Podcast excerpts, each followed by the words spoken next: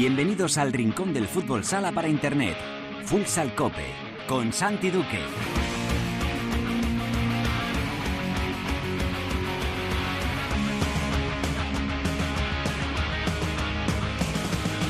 Hola, ¿qué tal? Bienvenidos a Futsal Cope, la casa del fútbol sala en cope.es.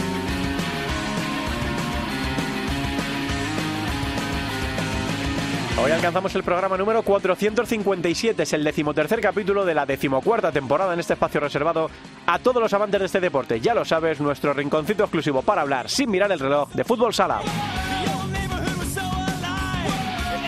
Terminó la primera vuelta del campeonato y ya tenemos a los ocho equipos clasificados para la Copa de España. Uno de ellos es Jaén Paraíso Interior, que superó Industria Santa Coloma y estará en Cartagena 2024. Hablamos ya con uno de sus jugadores, Dani Zurdo. En la tertulia analizaremos el final de la primera vuelta, esa clasificación para la Copa de España y por supuesto también nos centraremos en los partidos de la selección española de clasificación decisivos para la clasificación para el Mundial de Uzbekistán del próximo año. Lo vamos a hacer todo con la ayuda de Cancho Rodríguez Navia y de Millán Gómez. En Futsaleros por el Mundo, la directora Sendín nos lleva hoy hasta Italia para hablar con Gonzalo Galán, que acaba de terminar su aventura en el Calcio C5. Y acabaremos el programa con Alba y una protagonista de lujo de la primera división femenina de fútbol sala. Por supuesto, también repasaremos los, los resultados y la clasificación en segunda división. Todo preparado para empezar con David Torrenova en el control de sonido. Esto es Futsal Cope.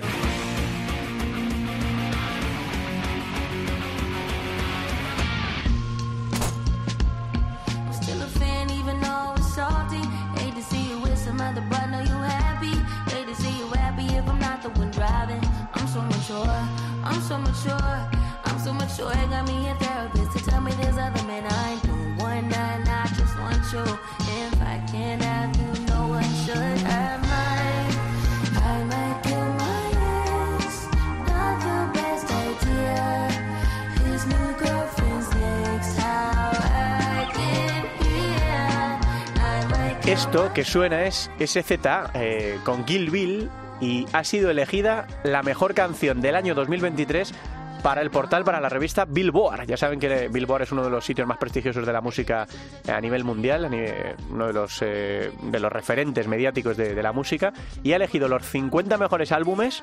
eh, para ellos el primero, el número uno es Goods de Olivia Rodrigo, y ha elegido la mejor canción o las 100 mejores canciones. Y es este eh, Kill Bill de SZA.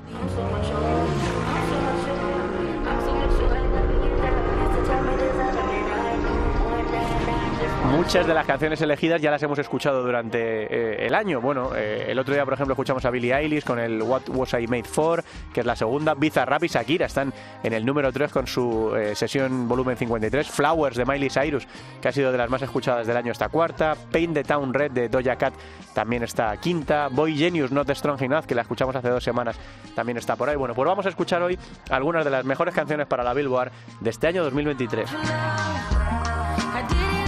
Y estamos en comunicación con un jugador que ahora mismo me imagino que estará muy feliz porque han conseguido un objetivo que en las primeras semanas del campeonato parecía complicado, pero al final se han hecho con esa plaza para la Copa de España. Jaén, cómo no iba, no iba a estar en la, en la Copa. Estamos al habla con Dani Zurdo, jugador de- del equipo amarillo. Hola Dani, ¿qué tal? ¿Cómo estás? Hola, buena, ¿qué tal? Bueno, te pillo de viaje, pero seguro que la, la cobertura no nos traiciona y podemos charlar unos minutos. Enhorabuena, Dani, por esa consecución de la Copa de España que parecía en chino mandarín en las primeras semanas, ¿no? Cuando las cosas iban mal, parecía que se os podía complicar la, la clasificación para la Copa, pero el arreón, Dani, que habéis metido en las últimas semanas, os hace estar un año más en, en el torneo más, más bonito del año.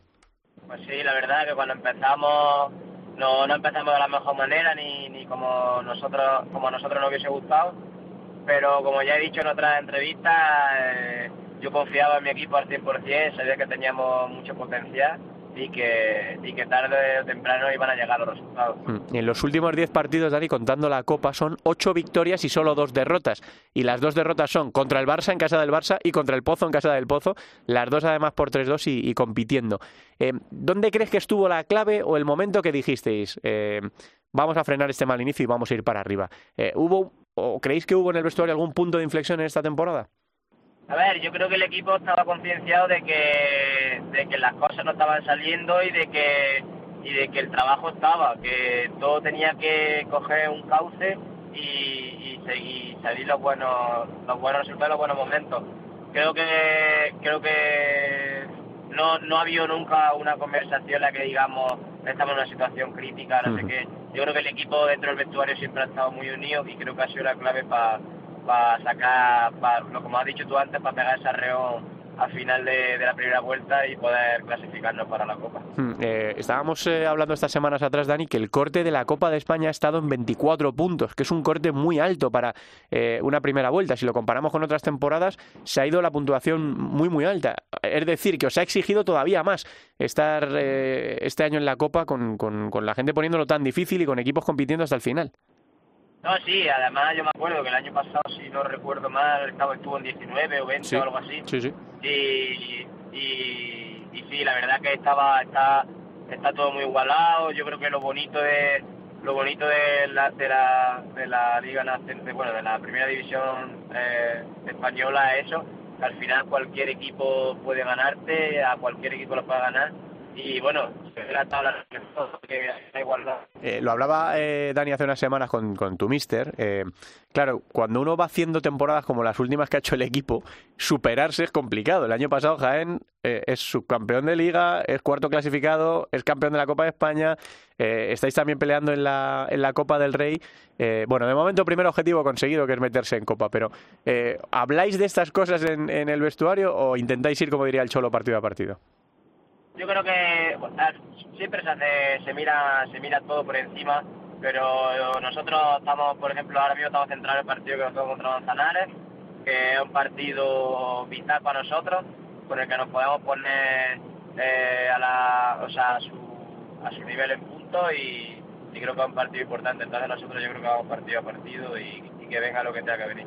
Bueno, para ti, como ¿qué ha supuesto, Dani, tu regreso a, la que fue tu casa, ¿no? Eh, porque estuviste en los juveniles, te tuviste que ir de, aventura afuera, a formarte, a, a coger partidos, a coger experiencia, y después de un paso muy bonito por, por Navarra, estás de vuelta en Jaén. ¿Qué está suponiendo esta, este regreso para ti?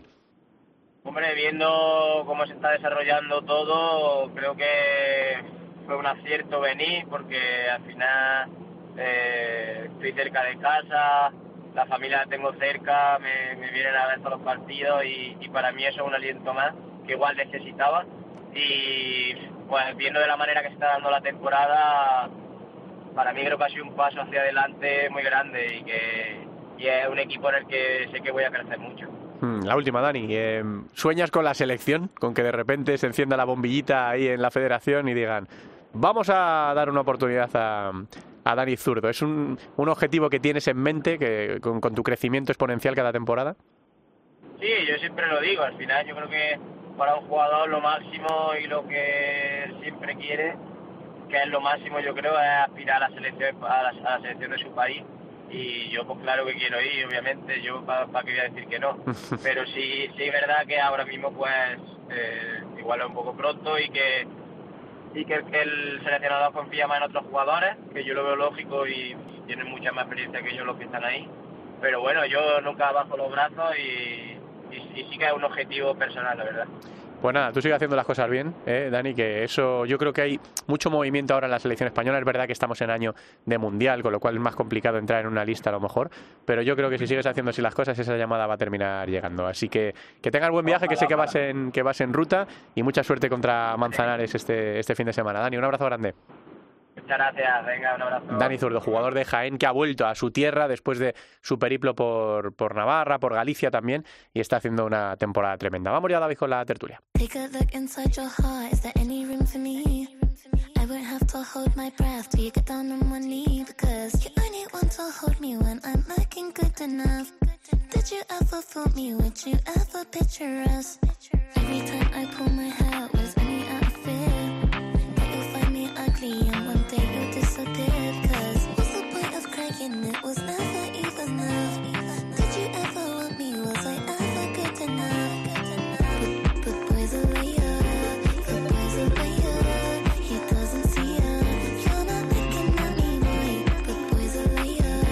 Esta canción se llama El chico es un mentiroso. Y es la parte 2 porque ya hicieron una primera parte, Pink Panthers y Ice Spice, es decir, la Pantera Rosa y el Hielo Picante, que es como se llaman estas dos artistas, que están con su Boys Aliar parte 2 en la zona más alta de las mejores canciones del año para la Billboard y que nos sirven para dar entrada al territorio de tertulia. Tenemos mucho de lo que hablar hoy con Cancho Rodríguez Navia. Hola Canchito, ¿qué tal? ¿Cómo estás? Hola Santi, ¿qué tal? ¿Todo bien? Todo, bien, todo bien. Y con Millán Gómez también. Hola Millán, ¿cómo estás? Hola, muy buenas. Bueno, pues hemos llegado al final de, de, este primer trayecto de la temporada, hemos llegado al final de la primera vuelta. No ha decepcionado a nadie la pelea por la Copa de España y lo estaba hablando ahora con Dani Zurdo, Cancho. ¿Qué cara ha estado este año la clasificación para la Copa? 24 puntos el corte para entrar en, en, en el mejor torneo del año. Sí, absolutamente. Antes de nada tengo porque ya me ha llamado Roberto Mila esta semana y ¿Sí? espero que rectifiques porque decías que no iba a entrar Sota. Pues efectivamente, yo creí que no iba a entrar Sota y, y lo digo, he acertado los otros siete, pero bueno, bueno, no bueno se puede fallar. No está mal, no está se mal. Puede, eran fáciles, seis eran bastante fáciles, ¿no? Pero sí, sí que es verdad que ha estado carísima como está la liga, ¿no? Ahora hablaremos de ello, Santi, pero la Copa, fíjate, que incluso ese último partido de Jaén, que parece que ha ganado 6-1 a Santa Coloma, sí. que era un partido en el que, el que ganara se metía directamente, iba 0-1 perdiendo. Uh -huh. Así que es que hasta, hasta en ese momento estaba Santa Coloma colocado y Jaén, un clásico de este torneo. Pero está, yo no sé si te voy a decir preciosa, que es un tópico sí. de que está la liga, lo que está es revolucionada, revuelta y sobre todo es la menos regular de todas las ligas que -huh. yo conozco. Es que, Millán, entre el segundo y el octavo hay cuatro puntos. Entre el Pozo, que es segundo con 28, y e Inter Movistar, que es octavo con 24, hay solo cuatro puntos de distancia. Ahora me decía Dani Zurdo, no, queremos ganar a Manzanares porque si le ganamos le cogemos en la, en la tabla. Está, excepto el Barça, como siempre, un escaloncito por encima, muy, muy apretado y muy bonita la clasificación. Sí, totalmente. Yo creo que literalmente siete equipos están más o menos en el mismo nivel, el mismo escalón, desde el Pozo hasta Inter, incluso lógicamente equipos que se han quedado fuera por poco, como es un clásico, como es Santa Coloma, o, o mismamente creo que es muy importante que un equipo como Shota, que es un super clásico, que el año pasado estuvo peleado por la permanencia, pues este año no es solo que se haya clasificado, sino incluso, entre comillas, con cierta holgura, con un más cuatro y, y en sexta posición. Creo que es muy buena noticia. Tengo la sensación de que muchas veces, incluso para los aficionados, para las aficiones, la Copa es incluso más ilusionante que los playoffs por ese desplazamiento de aficionados, por el hecho de, de jugar en un lugar neutral o en principio neutral eh, durante cuatro días. A veces es más atractivo, aunque evidentemente tiene más mérito jugar playoff porque son más partidos, por tanto más mérito y por tanto más premio a la regularidad. Pero creo que ha sido una lucha fantástica, al margen de, de por supuesto el Barça, que está un escalón por encima, pero, re, pero realmente solo uno, sí. no dos o tres como en otros momentos, porque es cierto que está eh, teniendo problemas para, para, para ganar, sin holgura, con a veces excesivos errores defensivos y muy especialmente a veces en, en iniciación de jugada. Hmm, eh, estaba pensando que la racha de Jaén es impresionante, se lo decía ahora a, a Dani. En Liga son siete uh -huh. victorias en los últimos nueve y los dos que ha perdido son Barça y el Pozo en casa de Barça y el Pozo y compitiendo, porque los dos los perdió por 3 a 2. Ahora mismo Cancho a lo mejor el equipo más en forma del campeonato, porque es verdad que hay bastante irregularidad en, en todos, ¿no? Que es lo que tú decías. Eh, el Barça sí, viene de victoria, derrota, victoria, derrota, victoria. El Pozo mm, tiene tres victorias, pero hay un empate y una derrota también medial. Manzanares ha perdido los últimos dos. Cartagena lleva dos sin ganar. Está todo un poco revuelto, ¿no? Sí, totalmente. Fíjate que el Pozo hace tres semanas decíamos que había vuelto a ser ese equipo irregular, sí. que estaba ahí tonteando con la octava plaza y mira, ha acabado la primera vuelta como segundo y, y, y cabeza de, de, serie para la Copa, que es muy importante, no ser cabeza de serie. Pero incluso fíjate esto que decía Millán de que el Barça está un escalón por encima, efectivamente un escalón, pero un peldañito pequeño, ¿no? Sí. Porque no es normal que en una primera vuelta el Barça se ha dejado 11 puntos, ¿eh? Es decir, que, que, siempre estamos acostumbrados que los equipos de arriba eh, tienen una cierta trayectoria, tienen una dinámica muy positiva de ganar partidos y imponer su, su bueno, pues su plantilla y, y, su, su, saber hacer en la pista y estamos viendo que ni siquiera el Barça. Ahora Jaén está en, en, racha, evidentemente, esos números que tú dices, sobre todo los últimos cuatro partidos ganados que le han metido en quinta posición, lo certifica, pero es que hace una semana, eh, Santi, decíamos que Inter había cogido, eh, es decir, con la llegada de Alberto Riquera Tal había cual. entrado en sí, una... Sí en una trayectoria positiva y mira los dos últimos partidos ante equipos que estaban abajo del todo, ¿no? Porque tanto eh, Villalbani como no ya están en la zona en la zona complicada y son los que le han quitado los puntos a Inter. Ya te digo, para mí esta liga me tiene muy despistado. No sé si es que yo me estoy haciendo mayor, pero cada semana veo que todo está revolucionando. Sí, la verdad es que está, está bonita y ahora, bueno, siempre nos pasa, ¿no? Cuando llegamos al final de la primera vuelta que los equipos pueden tener, además ya las puertas de la Navidad, un pequeño bajón, pero claro, hablas luego con futbolistas como Dani Zuro y te dicen, no, no, nosotros todo esto muy bien, pero ahora vamos a por Manzanares que queremos la tercera plaza este, este fin de semana. Así que la verdad es que está espectacular. Y luego, pues el tema de abajo, de la semana pasada con Javi Jurado ya lo hablábamos, ¿no? El, tema de la primera victoria de Alcira, aquella entrevista con, con Rafa Usín. Ocho puntos, eh, Millán. Yo no sé si los ves con posibilidades en la segunda vuelta, porque luego cuando ves los partidos no ves a Alcira tan lejos, pero claro, de 15 ha perdido 11 que es verdad que le cuesta ganar, pero es que también le cuesta empatar. No sé cómo ves esta pelea, que ya sabes que a mí, una vez que pasa la clasificación para la Copa de España, empiezo a mirar un poco a la zona baja. Sí, y además, eh, lógicamente tiene que adaptarse a la categoría. Es un equipo que, por ejemplo, ascendió eh, con un resultado muy peculiar para, para ascender, aquel 1-0 en la última jugada contra Burela, es decir, eh, eh, siendo un equipo en, segunda división, que evidentemente es otra categoría, las categorías están por algo, muy solvente defensivamente, un equipo que en la temporada la empezó incluso eh, teniendo capacidad goleadora, recuerdo aquella primera derrota contra Inter marcando seis goles, pero es cierto que es mucha desventaja. No, no digamos la suficiente como para descartarlos, y yo tampoco me haría, digamos, eh, un pronóstico de necesitas X puntos, porque muchas veces perdemos el tiempo hablando de eso, cuando realmente lo que necesitas es tener un punto más que otros dos, ¿no? Hmm. Pero, pero claro, eh, tampoco parece que sea un contexto de liga donde haya equipos que se puedan eh, eh, descarrilar o algo así, o por así decirlo, es decir, quedar muy, muy sentenciados. No parece ese contexto de liga ni mucho menos. Es verdad que es un equipo que, por ejemplo, fue capaz de competir en su día contra también contra otro equipo como es el Pozo, pero también hay que decir que, por ejemplo, si hablamos del Barça, de que está sufriendo, eh, pese a ser líder y no es el Barça habitual, pese a las bajas, pues al único equipo que le ganó con alardes en toda la temporada ha sido precisamente al, al Alcira. Hmm.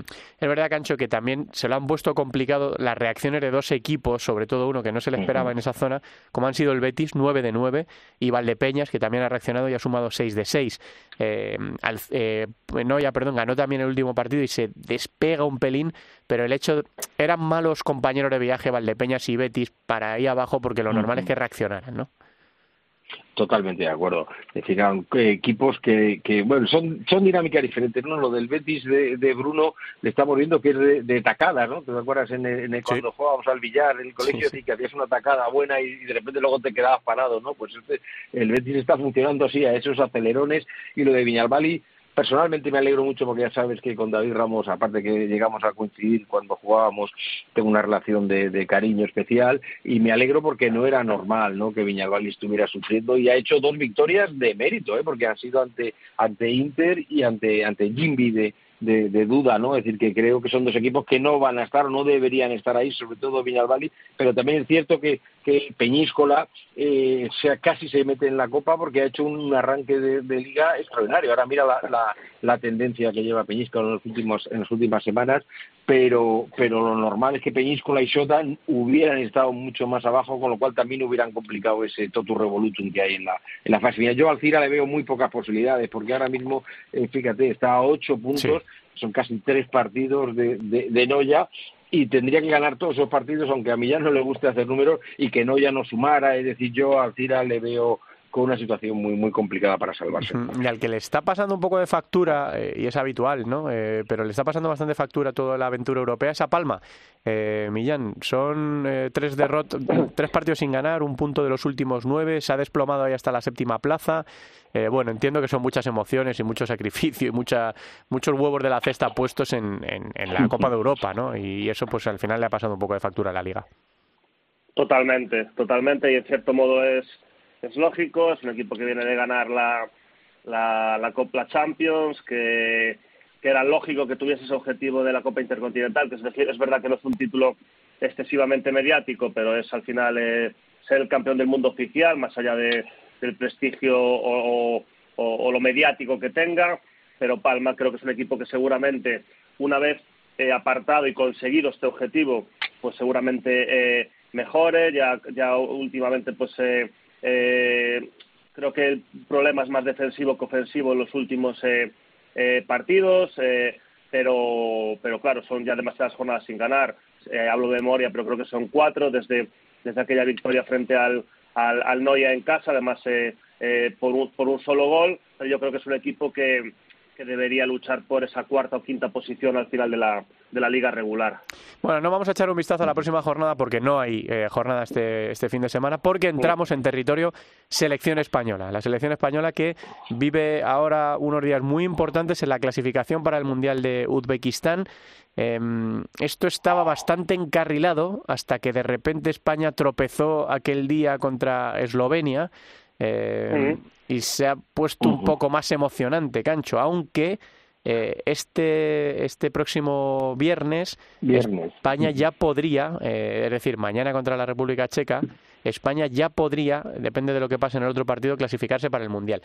¿Ves que te, te preocupa un poco o crees que España va a conseguir la sí, clasificación? sí, sí, sí, sí. Bueno, que se- la- si no la consigue, la consigue eh, por lo civil, la Sí. conseguirá luego en las repescas, ¿no? Sí. Pero me preocupan, pero mucho, te lo digo en serio, mucho. Me preocupa que no se haga en la primera jornada, ¿no? Porque porque si tenemos que ir a la última a jugar en Italia, que ya costó aquí mucho en el partido de Guadalajara con Sí. un solo gol en los últimos minutos, es decir, o sea, to- aunque Italia no tiene nada que ver con la Italia que hemos conocido, es jugar allí, y he siempre he querido jugar a Italia, si tuvieran buen equipo, tuvieran malo, lleno de brasileños o lleno de, de italianos, pocos, pues siempre siempre los ambientes son especiales y son muy competitivos. Entonces, eh, es- España es un equipo con muy poca experiencia, la plantilla que lleva ahora, ¿no? El, Canillas es un, es, un, es un equipo con poca experiencia en este tipo de, de partidos, ¿no? Y me preocupa, como bien dices, que nos la tengamos que jugar esa primera plaza en, en Italia porque habría posibilidad de quedar segundo y ya entraríamos con los nervios, con todo lo que está pasando en la federación, con lo de Fede Vidal también. Mm. Es decir, son situaciones que no llevan más que al caos. Bueno, a ver, ¿no? Millán, si mañana en Albacete a partir de las ocho y media es capaz España de sacarlo adelante, eh, recordemos que le saca tres puntos a, a Italia, eh, que ese pinchazo de los italianos en la última jornada también lógicamente ayudó y que Italia está obligada a ganar a Eslovenia para seguir teniendo opciones en esa última jornada. Pero efectivamente esa última jornada, eh, si todo va normal, a España le valdría el empate, pero hay que ir a jugárselo allí contra los italianos, ¿no? O sea, se metió España con ese empate en una situación un poco comprometida, ¿no?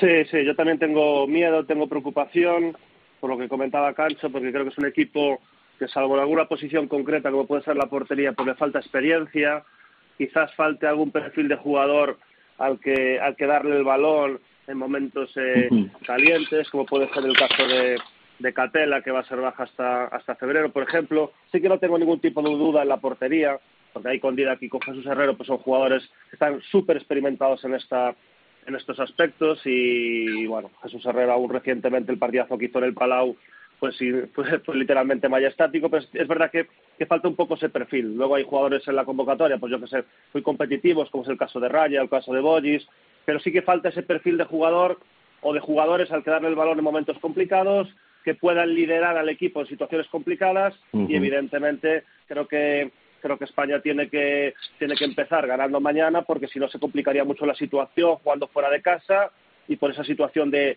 de inexperiencia. Y lógicamente el contexto eh, federativo no ayuda. Eh, seguramente los jugadores no estén especialmente pendientes de esa situación pero todo llega porque los nervios de, de, toda la dirigencia así de una manera u otra se pueden transmitir a, a, a los jugadores. Mm, Recordemos que España le ganó a Chequia 0-3 en, en la jornada inaugural de esta ronda élite, eh, pero que los checos precisamente fueron los que empataron contra Italia en, en este último partido y, allí- y- y en Italia perdieron por 6 a 5. Eh, eh, no es un equipo eh, al que España vaya a golear de manera sencilla. De hecho, no, No. ha habido casi goleadas en este grupo. Son partidos bastante apretados. Así que bueno, pues vamos a ver qué nos depara. Sobre todo ese primer partido de mañana que va a marcar un poco cómo va a ser ese, ese partido en Italia en el que ojalá, ojalá lleguemos con la clasificación en el bolsillo y no con la espada de Damocles de vernos con, con la opción de que los italianos nos ganen y nos manden a la, a la repesca. ¿Nos queda algo, eh, chicos? ¿Tenéis algo apuntado que no hayamos dicho en esta tertulia? Bueno, a mí me gustaría pues eh, recordar lo de Palma, aunque ya lo has dicho tú. Sí. Decía Millán que a lo mejor no ha tenido tanta trascendencia, no es un título oficial, FIFA Sí. todavía no le ha dado ese enfoque y es verdad que a lo mejor a nivel nacional y en el momento del fútbol sala no lo ha tenido, pero pero yo he seguido un poco las las, las eh, celebraciones con la con la presidenta Sí. del gobierno balear y tal, y yo creo que eso es muy importante, ¿no? Por lo menos a nivel local y a nivel de, de los sponsors y los patrocinadores que están colaborando con el equipo y sobre todo con la afición, que haya tenido ese ese recibimiento, ese- porque es muy meritorio ganar a, a un equipo brasileño, aunque sean los penaltis en, en Brasil, ¿no? Por lo tanto, creo que es importante y que la labor de Miquel Jauma, pues poco a poco va va teniendo, va consolidándose. Sí, llama mucho la atención Millán que eh, en este caso eh, Palma no ha ganado ningún título nacional y es campeón de Europa y campeón del mundo, ¿no? Sí, sí, sí, es lo que comentaba antes, es, eh, es tremendo, ¿no? Es como cuando en el fútbol eh, eh, el propio Mallorca, el propio Real Club Deportivo Mallorca, su primer título fue una Supercopa de España porque jugó contra el Barça que había ganado el doblete de Liga y, y Copa, ¿no? Bueno, son situaciones curiosas o, o mismamente el Athletic de Bilbao que ha ganado recientemente dos Supercopas de España sin ganar eh, la Copa ni la Liga. Bueno, son situaciones, pero también demuestra el nivel de, del fútbol sala español, que ojalá se le, lo que hablamos siempre, ojalá se le dé más cobertura, más, eh, más promoción y, y más ahora que, que tenemos ahí muy cerquita ese, ese sorteo de, de la Copa de España. Y mira, la radio en directo, aunque esto sea un podcast y tú lo puedes estar Sí, escuchando eh, haciendo footing o en el gimnasio o fregando, acaba de, de celebrarse el sorteo de la Copa de España de Cartagena. Eh, Barça Sota, Movistar Inter Palma, eh, lado izquierdo del cuadro, Barça Sota, Movistar Inter Palma, lado derecho del cuadro, el Pozo Jimbi, habrá derby de la región en, en los cuartos de final Allí, de la Copa en- de España, en Cartagena. Y claro. allí. En Cartagena, sí, Claro. señor. Y ojo también a este partido que lo vamos a vivir en la Liga eh, este fin de semana. Quesos el Hidalgo Manzanares, Jaén Paraíso Interior. Vaya eliminatorias, vaya emparejamientos. Palma Inter, que se ha convertido en un clásico de los últimos años. Barça Sota, Sí, yo creo que sacan, sacan la bola juntas, ¿no? Sí, las dos ya. Barça Sota también hemos visto unos cuantos. El derby de la región, ¿qué vamos a contar? Cuando el partido se juega además en el Palacio del Deporte de Cartagena. Y ese Manzanares Jaén, que será la fiesta de las aficiones. ¿Qué, qué queréis decir, eh, Cancho, Millán, ya, ya para terminar?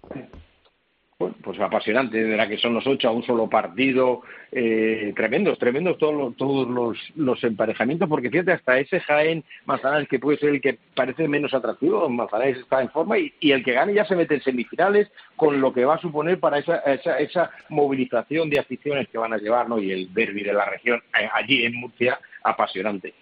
Millán.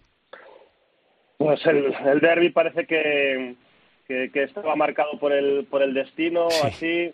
Eh, eh, Manzanares con, con ese entrenador que tiene más vidas que un gato, ¿no? vive, vive continuamente en esa canción de los secretos de la última vida de un gato. Eh, con, el- con ese Barça Shota que evidentemente el Barça pues es muy favorito, pero Shota es sin presión y con muy buena dinámica.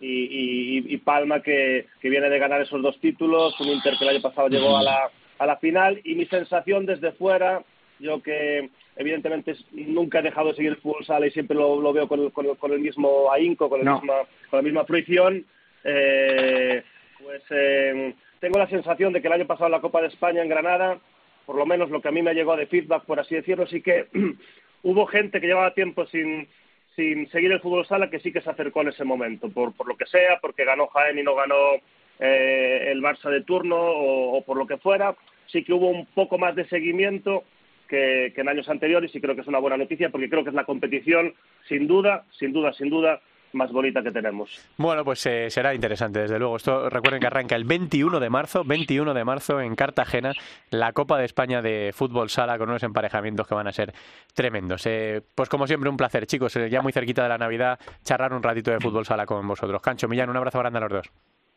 Un abrazo, un todos. placer. Al... Venga, terminamos casi.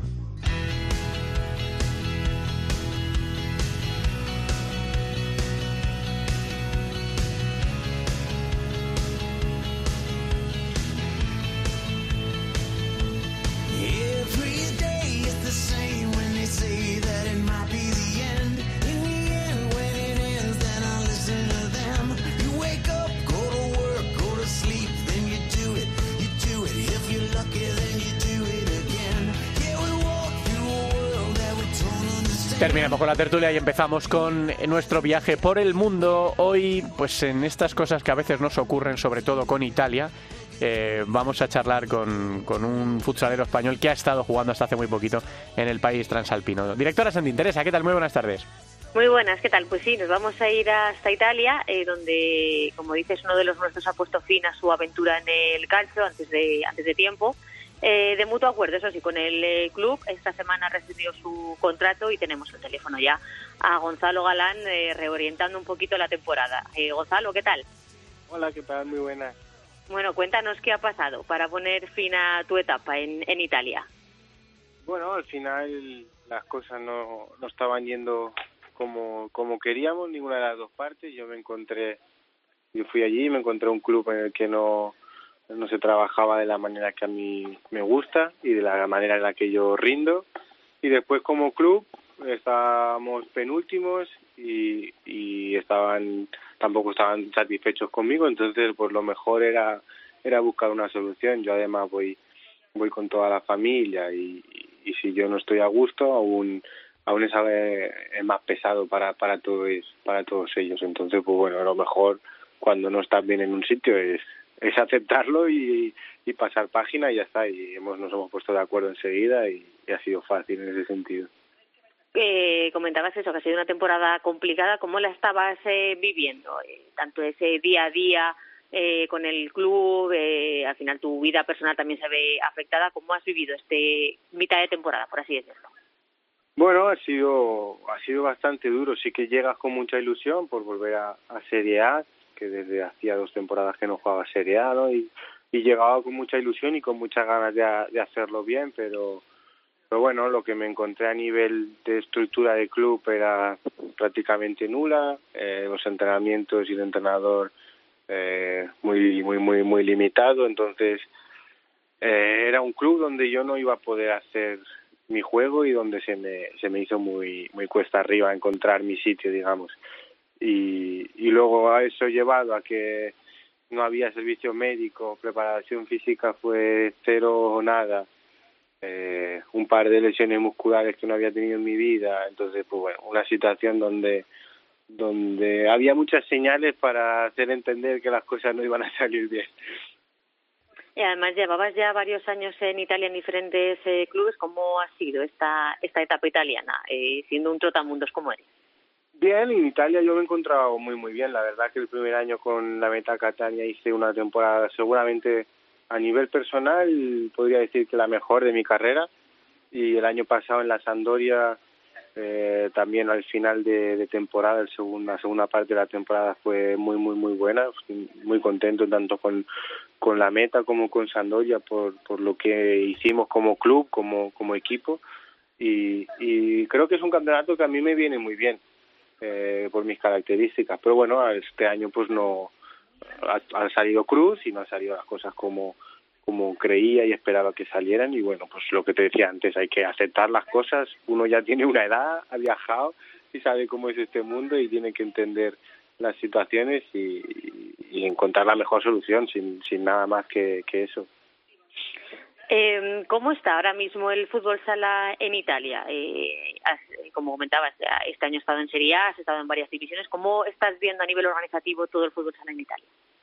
Sí que es verdad, cuando yo todavía estaba en España se veía el, el, el fútbol sala italiano como un desmadre, como paga quien quiere, quien no quiere, ¿no? Y, y sí que es verdad que los últimos, digamos, cinco o seis años esa situación ha cambiado mucho. Los equipos son mucho más fiables, evidentemente que siempre hay alguna cosa negativa en algún lado, pero pero sí que es un fútbol sala mucho más fiable que antaño, donde la división, eh, digamos, la, la, la federación tiene un control el, económico no no estricto, pero pero por lo menos tiene un control y exige cuentas a a los clubes para que eso no no vuelva a pasar como como pasaba antes. Y a nivel organizativo tenemos ahí la Copa Divisiones, que es una copa que no terminan de encontrar el formato, pero que podría ser interesante, tipo nuestra Copa del Rey, si se deciden de una vez a, encontrar un formato, y luego la Copa de, de Italia, que es igual, van cambiando el formato y tocando teclas, pero que sí que, que tienen el apoyo de Sky, que, que es importante, un partido por semana, a veces dos pasan por Sky, y, bueno, sí que sí que ha evolucionado mucho, pero en cuanto a productos sigue estando muy lejos, sí que económicamente está por delante de la Liga Española en, en varios aspectos, pero, pero como producto todavía le queda mucho camino que recorrer. Y no sé si eh, nos puedes eh, contar o no si tienes eh, nuevo destino en el horizonte o si te lo vas a tomar con calma para estudiar proyectos. No, yo ya me vine la semana pasada para casa, para Benicarló, para descansar, intentar pasar la fa- Navidad con la familia y como sí que era una situación que yo ya eh, sabía que llegaría, al final yo quería salir y el club quería que saliera, pues bueno, yo ya me empecé a, mover y, y sí, puedo deciros que, vuelvo a Bélgica, que no será ninguno de los clubes lo que ya, de los que ya he estado en Bélgica, es una, una aventura nueva, un proyecto nuevo, sobre todo proyecto que que si bien el club pues se hará oficial dentro de poco, yo creo que a lo mejor una semanita puede ser oficial. Eh, ya os contaré un poco más porque es un proyecto que es muy, muy, muy interesante. Y creo que si, si este año conseguimos el objetivo, el año que viene puede, puede dar un buen acelero en ese proyecto y, y, y por lo menos dar que hablar un poquillo en, en Bélgica. Oye, Gonzalo, esto es una exclusiva, esto es un primero en COPE, ¿eh? el que nos acaba de contar. Así que Sí, sí. Nos, alegramos un montón. Teresa también, porque te tacha en la lista de Italia y te apunta en la lista de, de Bélgica. Así que Ya vuelvo, vuelvo Sí. a, a tierra belga. nos alegramos mucho de que, de que estés bien. Eh, Yo creo que esto, al final, como tú dices, es la mejor decisión posible. Si las dos partes no estaban muy contentas ni muy de acuerdo, Eh. pues hay que poner fin a, a la etapa. Y seguro que en Bélgica van bien las cosas. Así que nada, en unas semanas, en cuanto puedas, nos, nos cuentas. Gonzalo, eh, Por supuesto. un abrazo muy grande y que pases felices fiestas. Muchas gracias igualmente y gracias por acordaros de mí siempre. Un abrazo. Un abrazo grande. Gonzalo Galán, que ha terminado su periplo en Italia y que empieza un nuevo, un nuevo periplo en, en Bélgica. ¿Qué más tenemos que contar, Teresa? Pues tenemos que contar que en China tenemos a Pulpis, a Carlos Corona y a Adrián Pineda, eh, que han sido campeones con el Shenzhen eh, de la Copa de China, así que títulos que van cayendo en este periodo prenavideño. Pues eso, que, que nos encanta viajar por, por el mundo y contar buenas noticias como la de Gonzalo, que no estaba a gusto en Italia y que va a empezar una nueva aventura en Bélgica, que además tiene muy buena pinta y celebramos cada título y cada consecución de todos los que estáis fuera, sobre todo en esta época en la que si no podéis regresar a casa, pues siempre se hace un poquito más cuesta arriba. Así que esperamos en la medida de que podamos haceros un poquito de compañía. La semana que viene un nuevo viaje. Teresa, muchas gracias. Un beso. Un saludo, hasta luego.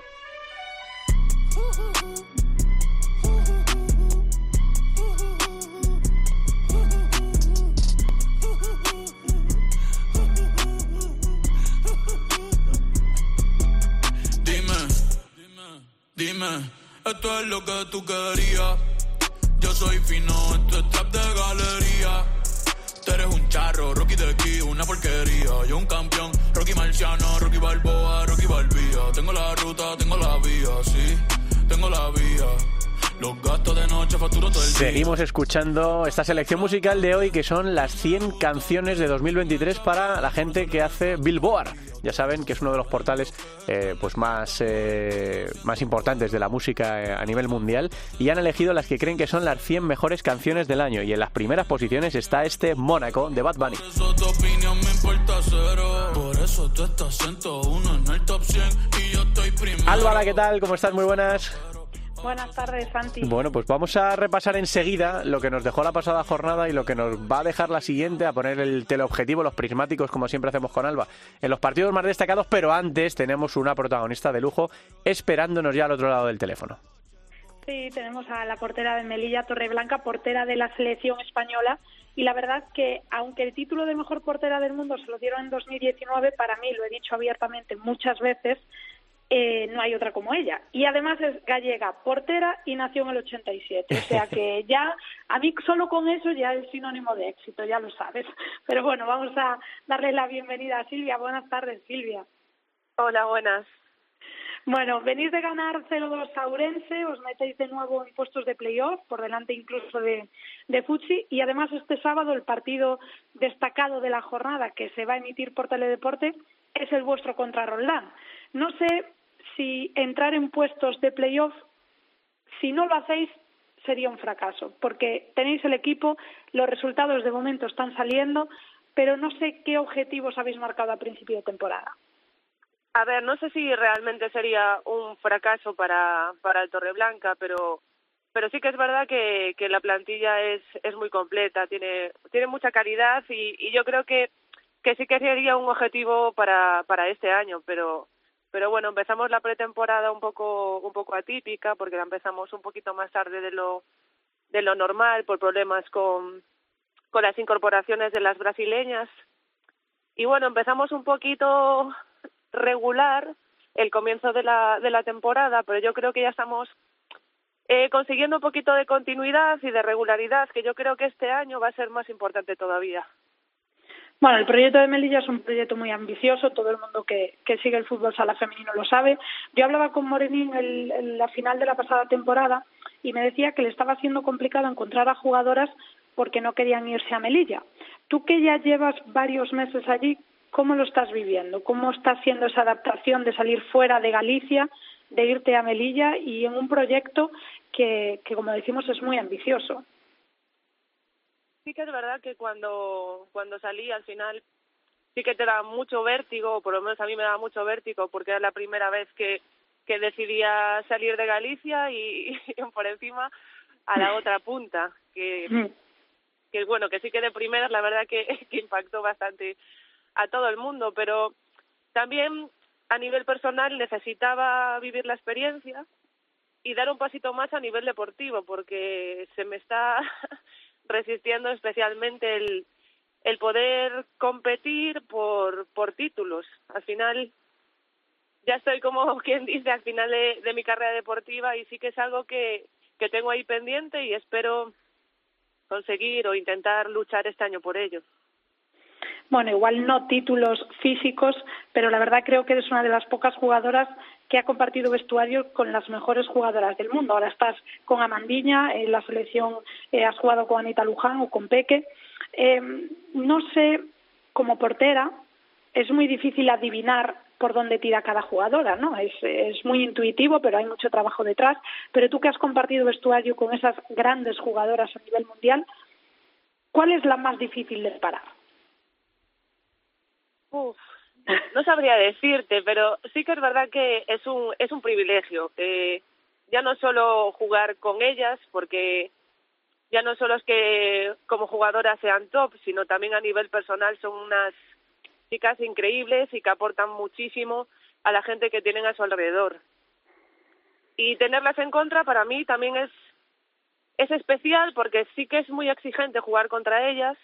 Para mí es lo mejor a nivel a nivel individual, jugar contra jugadoras con tanta calidad, que te exijan, que no sepas qué van a hacer, para mí es lo mejor y es una suerte poder disfrutar de ellas en la Liga Española.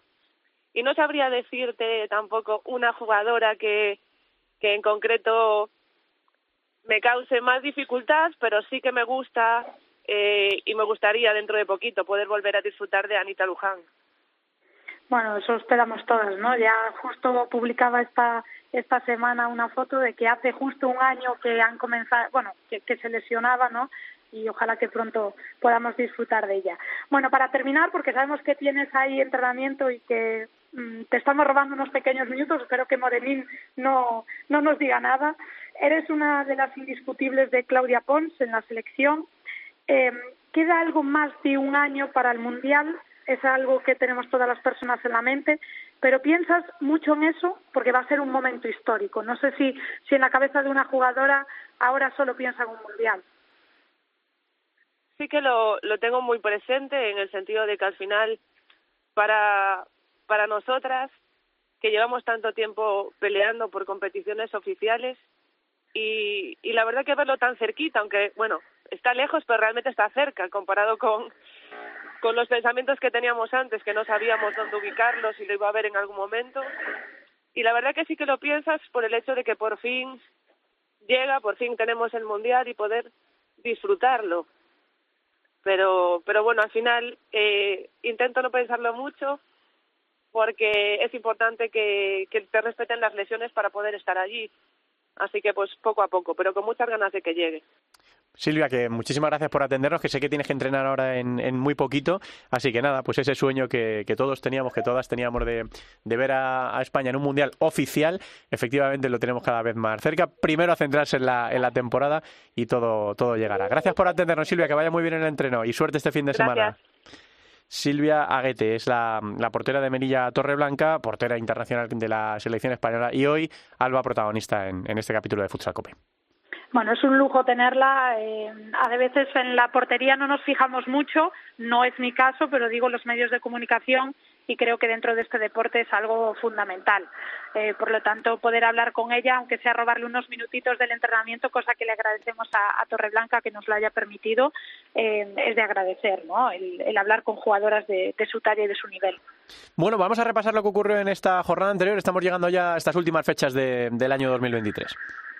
Bueno, queda nada, nada para terminar este 2023. La verdad que esta jornada 13 dejó algunas sorpresas, resultados importantes. Eh, uno de los partidos destacados era ese Roldán Atlético Navalcarnero con empate a tres. El Viaje Amarelle ganaba un duelo importantísimo en la zona baja 3-1 frente a Marín. Alcorcón, una de las goleadas de la jornada, 7-1 frente al Scorch. Ojo con el Scorch que estaba en puestos de playoff y ya está cerca del descenso. Es un equipo recién ascendido que empezó muy bien, pero le está pesando esta primera parte de la, de la temporada. Atlético Torcal también ganaba 7-2, un partido muy importante en la zona baja frente a Leganés, que sigue sin ganar ningún partido y, pues está ahora mismo en el último puesto de la clasificación. Pollo Pescamar ganaba 3-4, eh, perdón, perdía 3-4 frente a Alcantarilla, que es otro de los partidos destacados del fin de semana. Móstoles volvía a perder 1-5, pero en este caso frente a Burela, cosa que, que es algo habitual porque Burela es el único equipo que no ha perdido ningún partido eh, durante esta temporada. Perdía también Rayo Majadahonda 0-4 frente a Castro y ese partido, como decíamos, Seurense on time 0, Melilla Torreblanca 2. Y ahora vamos a poner, como siempre, nuestro foco, nuestros prismáticos en lo más destacado, en lo que tenemos que estar pendientes de esta próxima jornada. Bueno, pues yo voy a destacar por encima de todo ese partido, por favor, en Teledeporte, sábado a la una, eh, Melilla Torreblanca, Roldán, un duelo importantísimo porque eh, Melilla se ha metido en puestos de playoff en tercera posición, Roldán está sexto, a simplemente dos puntos de, de playoff, por lo tanto es un duelo muy directo, dos equipos que se conocen muy bien con jugadoras de primer nivel de la selección española, de, de, otras selecciones como la brasileña, así que para mí es el duelo de la jornada y encima lo vamos a poder disfrutar por Teledeporte. Pues nada, estaremos pendientes por supuesto de eso y la semana que viene repasaremos lo ocurrido también en la primera división femenina de fútbol sala con las mejores protagonistas. Gracias, Alba, un abrazo. Gracias, Nos queda la segunda división, David.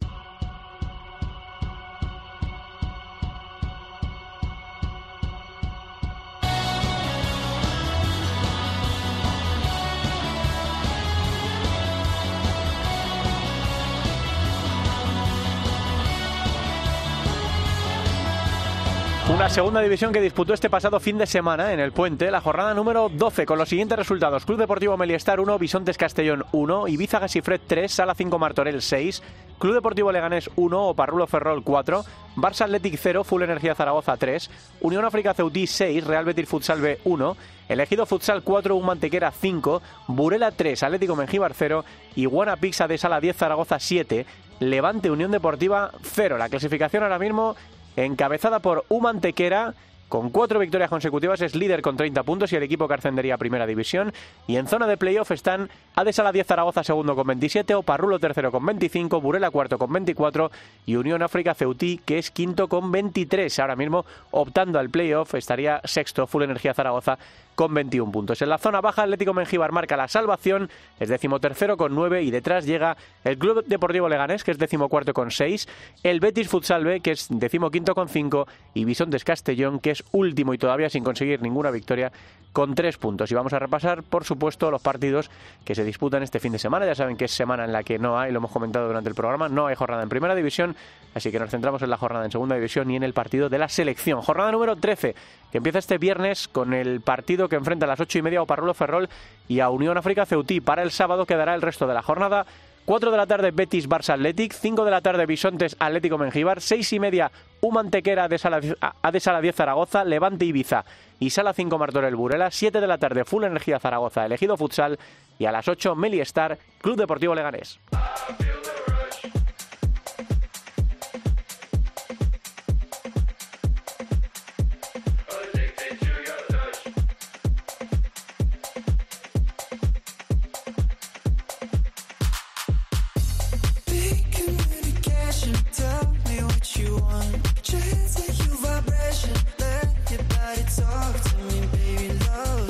Con este rush de Troy Silvan cerramos este capítulo 457 de Futsal Cope, ya muy cerquita de las Navidades, del parón también en el fútbol sala español y repasando, habiendo escuchado hoy algunas de las mejores canciones para la Billboard de este año 2023. Ha estado David Torrenova no solo en el control técnico, también en la producción.